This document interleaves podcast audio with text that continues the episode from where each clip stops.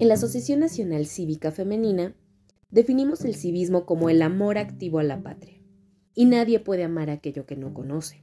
Invitamos a nuestro auditorio a conocer más sobre la historia de nuestro México, así como a forjar su identidad y su memoria.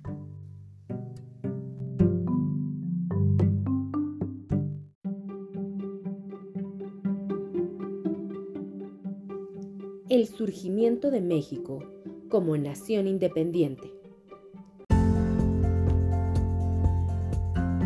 En la primera parte de nuestro podcast, El surgimiento de México como nación independiente, escuchamos de Ubaldo Neftalí Sáenz Bárcenas, cronista de San Juan del Río, Querétaro, y presidente de la Asociación Promuseo Histórico de San Juan del Río, Querétaro, la situación en la que se encontraba la Nueva España tras 10 años de que iniciara la Guerra de Independencia, así como las acciones que llevaron a la proclamación de independencia de México y el inicio del movimiento de las tres garantías, sustentado en el Plan de Iguala.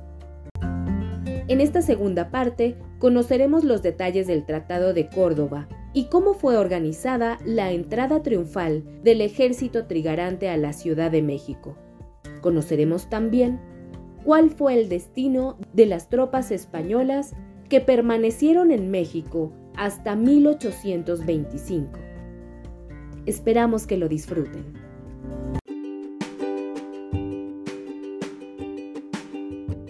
Iturbide regresó a la vida pública cuatro años después, cuando le invitaron a formar parte de ese movimiento gestado por la conspiración de la profesa.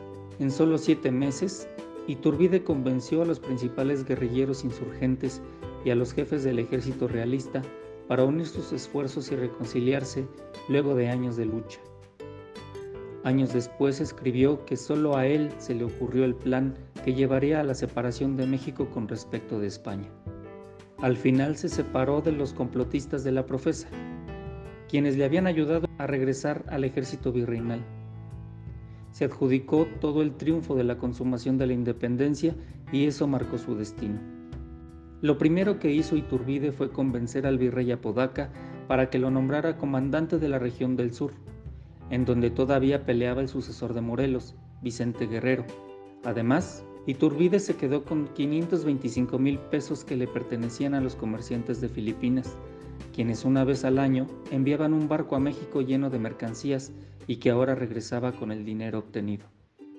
Luego de enfrentarse a Vicente Guerrero, Iturbide le mandó a uno de sus hombres de confianza, de apellido Figueroa, para que pactara con Guerrero y se le uniera en un nuevo ejército que consumaría la independencia. Los dos caudillos se reunieron en marzo de 1821. Al principio, Iturbide sintió asco al ver las tropas de Guerrero mal armadas, casi desnudas y enfermas de vitiligo pero se dio cuenta de que necesitaba esa alianza para que otros líderes insurgentes también se le unieran y de esa forma españoles y novohispanos lograran la independencia. El 24 de febrero de 1821, en el pueblo de Iguala, hoy en el estado de Guerrero, Iturbide lanzó una proclama con la que se dio inicio al movimiento que llamó de las tres garantías.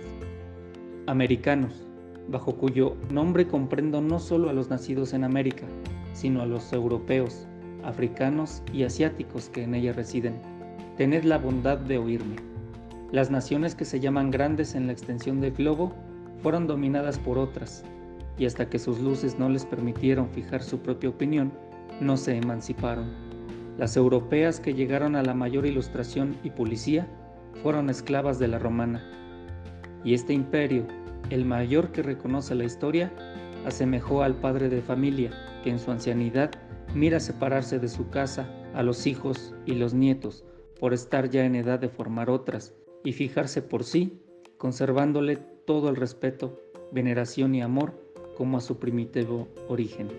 En su plan de Iguala, Iturbide propuso que México se independizara de España, que se creara una monarquía que fuera ocupada por Fernando VII o algún otro príncipe europeo, y que la religión católica fuera la única permitida. Aquello era volver al proyecto criollo de finales del siglo XVIII, con un gobierno formado por novohispanos, pero que fueran totalmente leales a la corona española. Al mismo tiempo, el antiguo sistema de castas desaparecería y ahora todos los habitantes de este nuevo país serían mexicanos. Para mantener la unión de todos sus miembros, solo se toleraría la práctica del catolicismo. Iturbide trataba de crear un país soberano, sostenido en tres promesas o garantías, independencia, religión y unión. Este nuevo país se llamaría Imperio Mexicano. La Nueva España quedaría en el olvido. Al enterarse de que Iturbide lo había engañado y utilizó los recursos que le había enviado para levantarse en armas, el virrey Apodaca montó en cólera y ordenó la movilización de los regimientos recién llegados de España para detener al nuevo cabecilla y su gente. Sin embargo, Iturbide tuvo la capacidad de convencer a muchos militares realistas para que se unieran a su movimiento. A ellos les convenía unirse al nuevo caudillo. Para 1821, la unidad entre España y México estaba rota. Luego de los años de guerra de los dos países, a esos militares les era más atractivo tener riqueza y poder en un nuevo país que vivir obedeciendo las órdenes que les llegaban desde España. El 3 de agosto de 1821 llegó a Veracruz el último jefe político y capitán general de la Nueva España, Juan de O'Donoghue. Al darse cuenta de que las fuerzas realistas no podían contener a los trigarantes, prefirió pactar con Iturbide. El 24 de agosto de ese mismo año firmaron los tratados de Córdoba, en donde se reconocía la independencia nacional y la formación de un imperio mexicano, pero se añadía también una cláusula que a la larga provocó muchos problemas. Si ningún príncipe europeo aceptaba la corona mexicana, entonces las Cortes Nacionales podrían designar a otro, aunque no tuviera sangre real. No todos los españoles aceptaron que O'Donoghue reconociera la independencia mexicana. En la capital de Nueva España, el general Francisco Novella ocupaba el cargo de virrey pero al darse cuenta de que no podrían vencer al ejército trigarante, las tropas españolas se retiraron a Veracruz para ocupar la fortaleza de San Juan de Ulúa, donde permanecieron hasta 1825. Mientras tanto, en la Ciudad de México, su población aceptó que la independencia era inevitable. Las autoridades de la ciudad ya no celebraron la caída de Tenochtitlan el 13 de agosto y mejor se prepararon para la entrada de las tropas de Iturbide, lo cual ocurriría en cuestión de semanas. La mañana del 27 de septiembre de 1821, las tropas del ejército trigarante se reunieron en la entrada del bosque de Chapultepec para comenzar su marcha triunfal hacia la Ciudad de México. El ayuntamiento había organizado grandes fiestas para celebrar la llegada de Iturbide, pero no había dinero, por lo que el alcalde de la ciudad, Juan José de Hacha, tuvo que poner de su bolsa 20 mil pesos para que la ciudad celebrara ese día. Los oficiales del ejército trigarante vistieron sus mejores uniformes, todos del ejército español, pero ahora en sus sombreros lucían los colores del nuevo país, verde, blanco y rojo. Iturbide los había escogido para la bandera de su ejército y al final se convirtieron en la enseña nacional. A diferencia de los oficiales, la tropa era un desastre, con sus ropas gastadas y soldados desnutridos luego de meses y años de lucha. Hubo que vestirlos con los uniformes que dejó el ejército realista cuando salió de la Ciudad de México, además de que el Teatro de la Ciudad organizó funciones extraordinarias durante tres días para reunir fondos con los cuales comprarles zapatos. La columna trigarante salió de Chapultepec con Iturbide a la cabeza, quien iba vestido de civil. Entraron a México por la calle de San Francisco, hoy Francisco y Madero, donde les esperaba un enorme arco triunfal y los miembros del ayuntamiento para entregarles las llaves de la ciudad. De ahí se dirigieron al Palacio Real para ver desfilar a las tropas. 16.000 hombres que fueron recibidos con aplausos y vivas por los habitantes de la Ciudad de México. Las casas estaban adornadas con flores y colgaduras verdes, blancas y rojas, que las mujeres también llevaban en sus vestidos y peinados. Luego del desfile, Iturbide y sus oficiales se dirigieron a la catedral, donde se cantó el Te Deum, para luego escuchar las palabras del consumador de la independencia. El resto del día hubo fiestas, corridas de toros, música y fuegos artificiales. Era, según el historiador Lucas Salamán, el día más feliz en la historia de México, porque al fin había terminado una horrible guerra que costó decenas de miles de vidas y destruyó la economía del país. Al siguiente día, 28 de septiembre de 1821, los jefes del movimiento, reunidos en el Palacio Nacional, firmaron el Acta de Independencia. En este documento señalaban, la nación mexicana que por 300 años ni ha tenido voluntad propia ni libre el uso de la voz, sale hoy de la opresión en que ha vivido.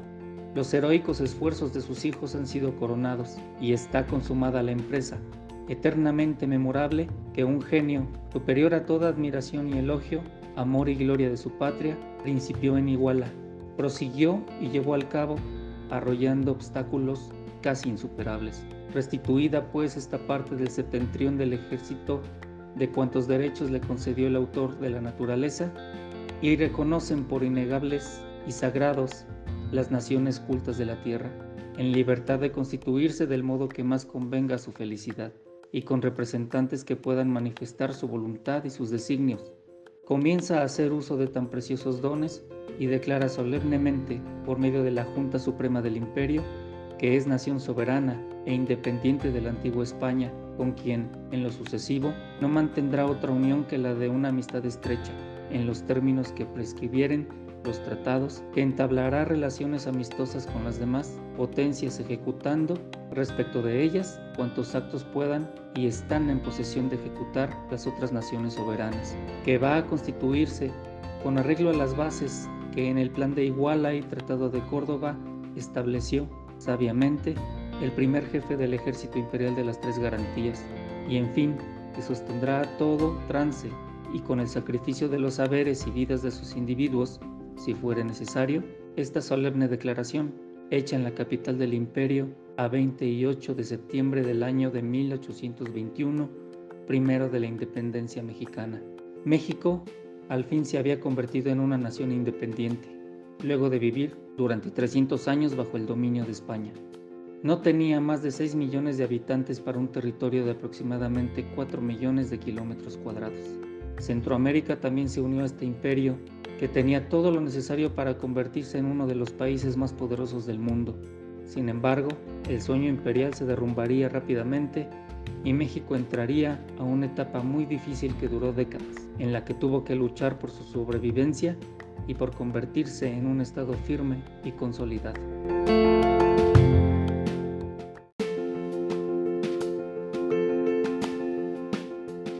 Agradecemos a Ubaldo Neftalí Sáenz Bárcenas, cronista de San Juan del Río Querétaro y presidente de la Asociación Promuseo Histórico de San Juan del Río Querétaro, por la preparación y por donar su voz para este podcast. Gracias también a nuestro auditorio por seguir esta transmisión.